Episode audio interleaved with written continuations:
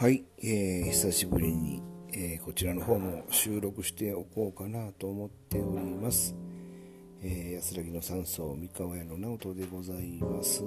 30年30カ国47都道府県をテレビの撮影そして旅をしてきたそんな親父でございます。はい。ね、今日はもう8月の下旬になりましたね。もう前を収録したのは8月の18日なんで。はい。なんかもうあっという間にどんどんどんどん1年って目目まぐるしく回ってるような気がいたします。皆さんはどんな風にお過ごしでございましょうか？ねえ。あのー、本当にねあっという間にね人生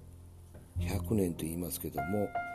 ねもう50年。あっという間に来ましたよね。あっという間に来ました。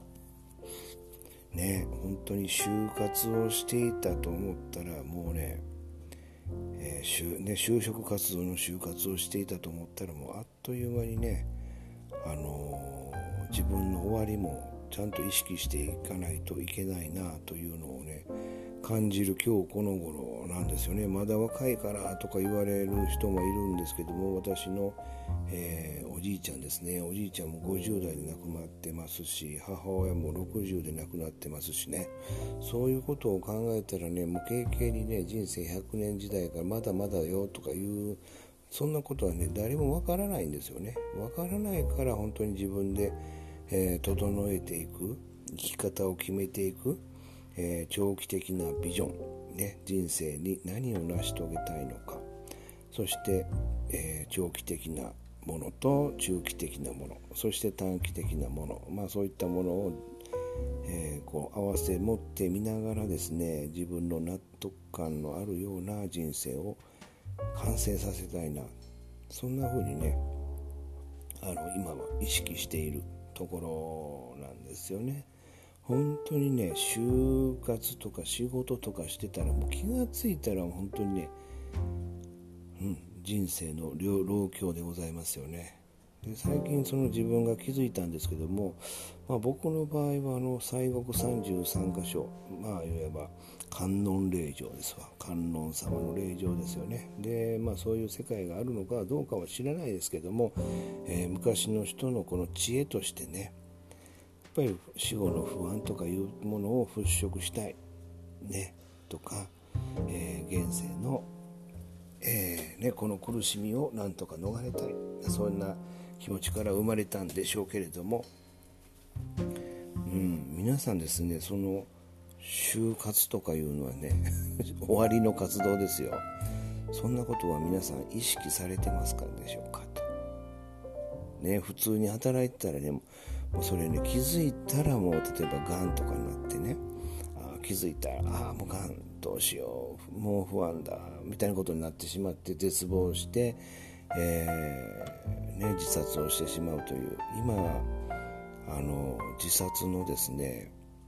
その原因のトップクラスの原因らしいですよね。この病気によるお金によるものとかあとは病気を苦にしたものとかですよね、うん、だから人生で何を成し遂げたいとかこう考えてるとやっぱりね、えー、生への執着がありますんで、うん。まあ、それを終えたらこうね死にたいなっていうのがあると思うんですけども、うん、やはり、うん、普通に生きてて何かうまいことがいかないお金がないそして、えー、そしてこの、ね、病気になってしまった。ということで苦にしてねこう自分で死を選んでしまう人もいるわけですけどもやっぱりそこで大事なのは自分がどうしたいのかというよく今ある自分軸とかいうことをね、えー、現在過去現在未来においてこう考えていくことが大事なんじゃないのかなって思います。はい、まそういう意味ではね、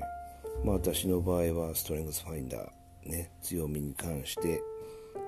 えー、ね、そう就活から そして西国33箇所の、えー、大先達みたいなねこう称号をいただいておりますんでうんえー、学生の就活から、ね、我々の人生の就活まで、うん、これ最近ねそういう話もあできるなというところで気がついたわけなんですけども。はい。皆さんどうですかね？就活ということをね考えてられますでしょうか？やっぱり自分の大きなビジョンとか見えてますでしょうか？本当にねもう8月ですけどもね本当に1年ってあっという間ぼーっとしてきちゃってるんですよね私たち、えー、もっとね自分の一日一日の意味とかいうものをね本当に考える必要があると思うんですよね。なんとなくご飯作ってなんとなく働いてなんとなく一日回っていくもんですから。もう忙しいというね言葉を使わない。ちゃんとこう見つめていってもう全てをこうありがたい。一日遅れるということはありがたいとかねそういうえー、マインドセット大事じゃないのかな私は思います。はい、えー、今回の配信は以上でございます。ありがとうございました。